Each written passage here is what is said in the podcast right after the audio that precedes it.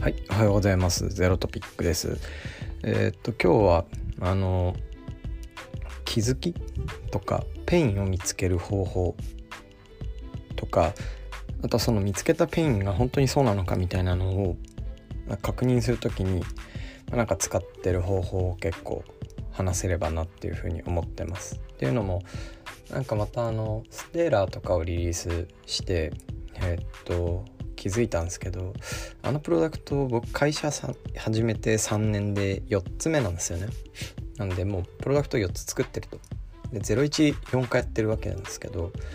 えーっと、ま、何からスタートするかっていうと事業計画とか PL 引くとかそういうことから始めてなくて必ずその1人のユーザーのでかいペインから全部スタートしてるっていうのが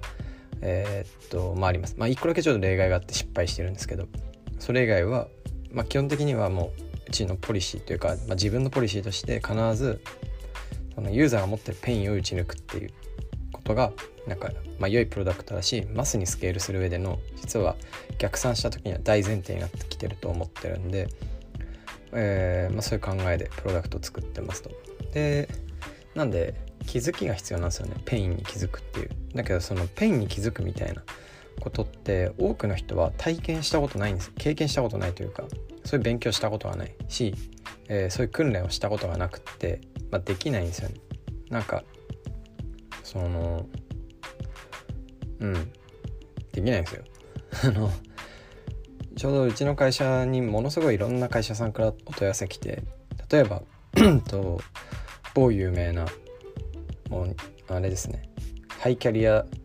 就職活動とかをしてる人だったらもう絶対に誰でも知ってるような名前のあのコンサルティングファームとかから、まあ、ちょっと話聞かせてくれないかっつって。であんまりうちにメリットないかなと思ったんだけど、まあ、ちょっと一回聞いてみたんですね、まあ、そしたらやっぱり全然分かってないんですよね。そのユーザーのペインというか事業者のペインどこにあるかとかエンドユーザーのペインどこにあるかって。あ分かってないっていうのはその一般情報をリサーチして得た結果をまとめて頭にはぶち込んできてるんですよ。ただそれって誰もが知っている事実をまとめただけなんですよね。バリューがない。と思っていて。でその人のタイトル見ると、まあ、めちゃくちゃ偉いんですよ、えーなので、まあ、なかなかそういうレベルの人でもその本当に一人のユーザーさんが持っているペインに気づくとかそこからスタートするみたいなのはできない。つまりこれは、ま、かなり高等なスキルなんだなっていうふうに最近思いました。でえっと、まあ、ペイン気づくって何からスタートするかっていうと観察でえっと、まあ人の行動を観察するしかないんですよ。行動あの行動っていうのは何ですかね、えー完全なるファクトですね。例えばデータってファクトかって言われると、まあ、結構怪しいっていうのを、えー、なんな十何回くらい前にちょっと一回話したことがあるんですけどやっぱりそこにはそのなんですかね集計する時のこう意思みたいなものも入るしどういう軸で切るかとかも入るしその見せ方みたいなのもバイアスの塊で本当のファクトとして受け取るにはそれ自体も訓練が必要。だけど自分がこの目で観察したものって自分の目から入ってきた情報としては間違いなく生々しいファクトじゃないですか、まあ、それをどう受け取るかっていうのには個人のバイアスかかるんですけどえーっとその意味ではものすごい一番フレッシュなファクトってやっぱ観察することからしか得られないと思っていてで観察をするっていうことを多くの人はやっぱり数こなしたことがないっていうのが、ま個人的な持論です。まあそれ自体はいいんですよ。やればいいんで。でやった後なんですけどやっぱねその僕も自分が気づいたペイン以外のペイン人が例えばこういうのに気づいたんですって言われた時にそれ本当かどうかって何も分かんないし判断できないんですよね。判断できないんでこう余計なこと言っちゃダメだなっていうのが最近思ってることです。まあなんかあの結構以前から起業家の方からご相談受けたりすることとかも多いんですけどやっぱその起業家が見つけたものがその簡単に言うといいトピックなのかどうかって第三者視点で判断するのは不可能だっていう前提に立ってあとはまあそれも伝えた上でまあなんかこう思うとかこうなんじゃないみたいなのをできるだけ客観的に、えー、お伝えするようにしてたりします。まあ、そもそもねそんな客観的に判断できない僕に相談するのどうなんだみたいなのはあると思うんだけど。煩悩なんで。煩悩？凡人なんで大した話ができないわけですよ。うん、だけどなんか、まあ、自分でも分かるものとかいくつかあると思って、まあ、そのなんだろうペイン見つけた時にえー、っとこれって本当にペインだなって思うものとかいやこれ事業にはならないなとか思う時になんか結構直感で考えた後にどういう切り分けしてんのかなっていうのを最近一回自分の中で整理したらえっと結構すごいシンプル簡単なグラフで表せることに気づいたんですね。それが横軸がそのペインの強度で縦軸がペインの頻度その人生において発生する頻度でこう4象限切った時に要は強度が強くて頻度が低いもの頻度が高いもので強度が弱くて頻度が低いもの高いものってえー、っと出てくると思うんですよ。でこのどこにマッピングされるかで、まあ、本当に授業になるかなとかいい気づきなのかなっていうのはなんとなく自分は振り分けてるんだなっていうのに、えー、最近考えてて気づきました。一番分かりやすいのでペンの強度がめちゃくちゃ強くって頻度がめちゃくちゃ高いものってえー、っとこれ人類の敵じゃないですか。でこういうものは人が解決できるものは可及的速やかに解決されていくっていうのが、えー、っとこの世の中だと思ってるんですね。なんでここに残ってるものって現時点で人類にはどうしようもできないものが多くってそのやり方というか対処の仕方っていうのはそれがある前提の社会に適応していくかそれすらも解決する技術を待つかのどっちかになると思うんですよね。例えばえー、っとなんですかね槍が毎日空から降ってくるみたいなまあ今ないですけどとかって、まあ、それが頻度高くて強度高いし当たったら死んじゃうんで危険じゃないですか。でこういうものに対しては人類はものすごい英知をかけて対策すると思うんですよ。これ例が悪いけど今すごくシンプルにいい例があってあの新型コロナウイルスとかは、まあ、これ強度もものすごい要は死んじゃうかもしれないっていう強烈な不安を世界に与えるっていう意味で強度が強いし頻度っていう意味でもこの毎日これに対してケアをしなきゃいけない状況がずっと続いてるっていう意味でものすごい頻度が高い。のでコロナウイルスって新型コロナウイルスってもう現時点においてはこのまさに右上に強くて頻度が高いものにマッピングされる。だけどこれ人類今どうしようもできてないですよね。なんで適応する社会に変わっていってるっていうのが現地だと思います。で技術待ちの部分はワクチン。特効薬。これが、まあ、今開発できるリスク開発できる可能性がすごく低いと思われているんですけど、えーまあ、まさに右上にあるもの。で右上にあるものはやっぱりスタートアップとかだとどうしようもできないものが多いのかなっていうのは結構思いますただその中でも稀に何だろうこうこぼれ落ちてるものとかを解決できるとか、まあ、そこを王道としてやりきるっていう会社はあって、まあ、そういう会社が本当にこれまでだと大きくなってきた会社なんじゃないかなっていうふうには思いますね。うん、なんでまあ丸1は誰も気づいてない頻度が高くて、まあ、強度が強いものを探すっていうのは、まあ、絶対に大事。だけど探して見つかるものじゃないんでなぜならほとんど解決されてるんで。だからこれには気づきがここにはまるまで頑張るっていう粘るっていうのが、まあ、実験を繰り返すっていうのが一番重要なのかなと思ってます。で多分優先順位的にじゃあ次にどの証言を狙うかっていうと強度が強くて頻度はそこまで高くないっていうものがやっぱりプロダクトに落とし込みやすいかなと思ってます。あすいませんあの1個補足があった SNS そのコミュニケーション承認欲求って強度が高くて頻度が高いんで SNS ってこの右上の頂点にいるんじゃないかなっていうのは思ってます。そのあの毎日開くとかあのスティッキーネスはやっぱものすごいペインを解決するために作られてるであれ自体がペインをさらに生んでえ、それを解決するためにまた SNS を使うっていうループに入ってるんでなんかねそのなんですかあの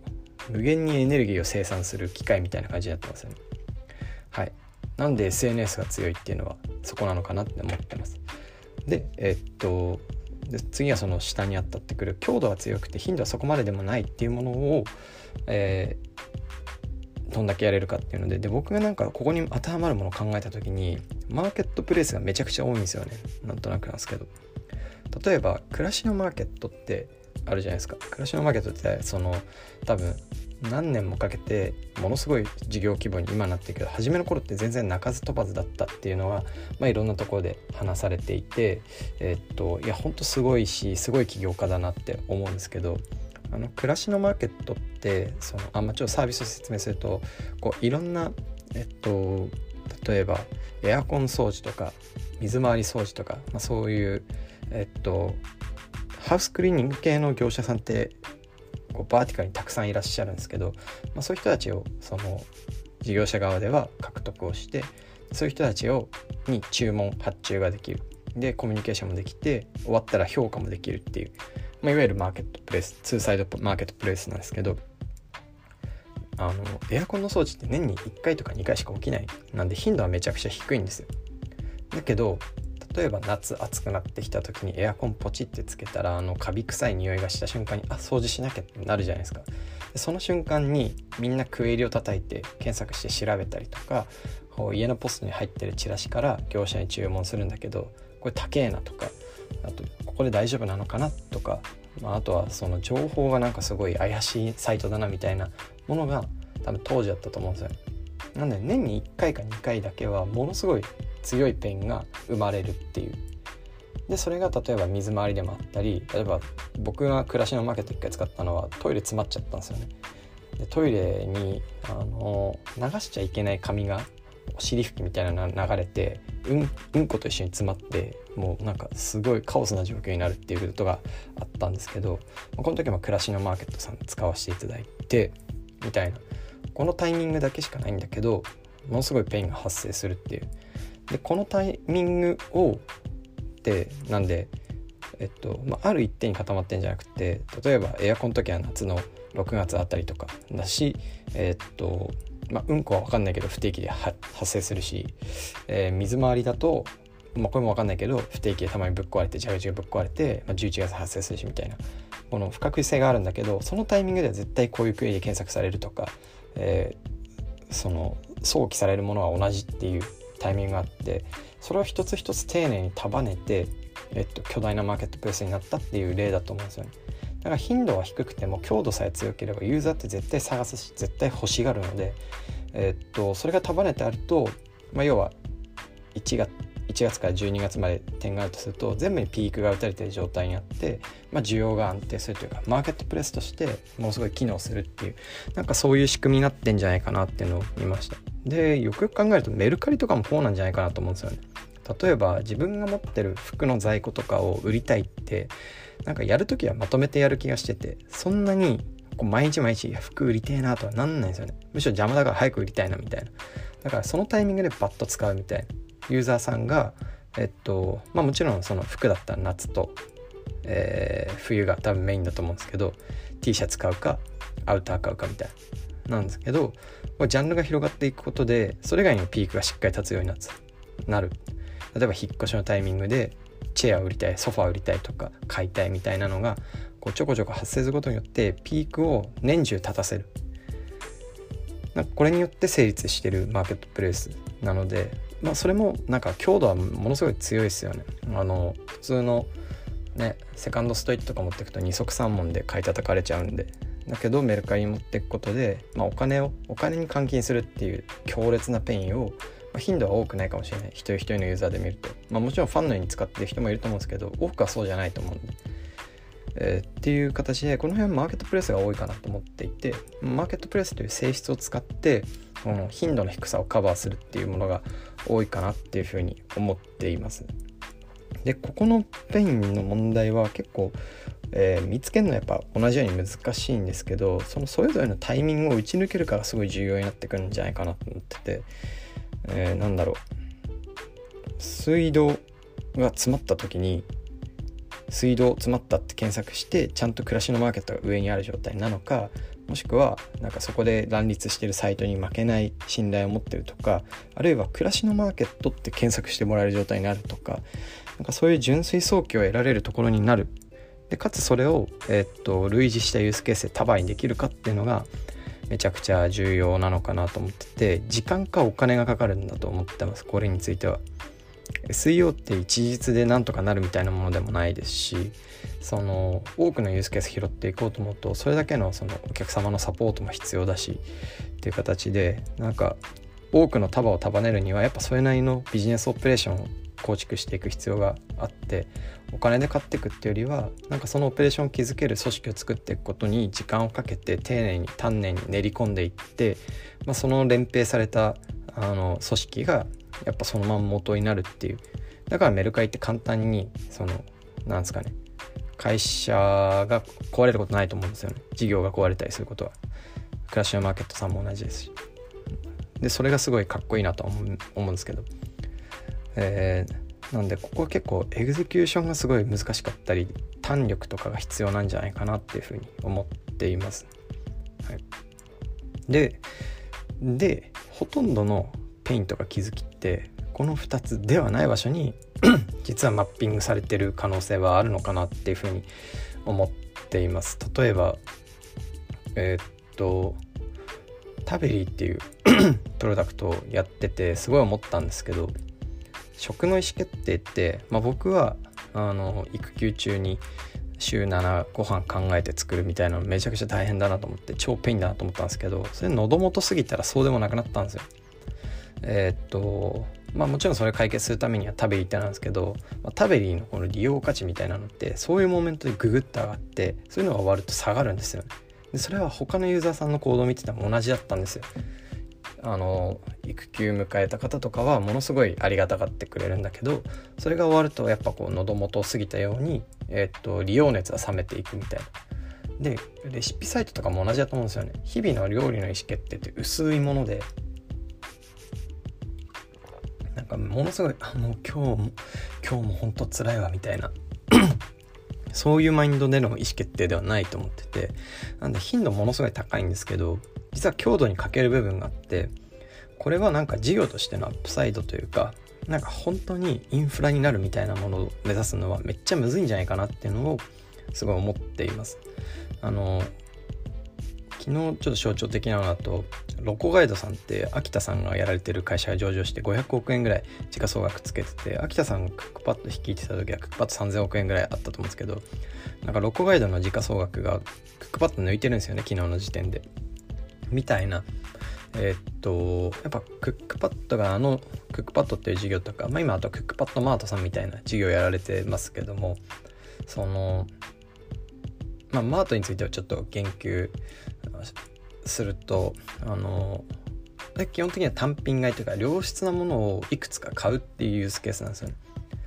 でそれってものすごいペインがあるかっていうと僕はやっぱそうでもないかなと思っていて代替手段にが、まあそまあ、ないことはないというかその廊下によってはすごい貴重な手段になりうるんですけど多くの場合その1点いいものを買うっていうことに対する熱量ってやっぱそんなに高くないかなと思ってて富裕層以外は。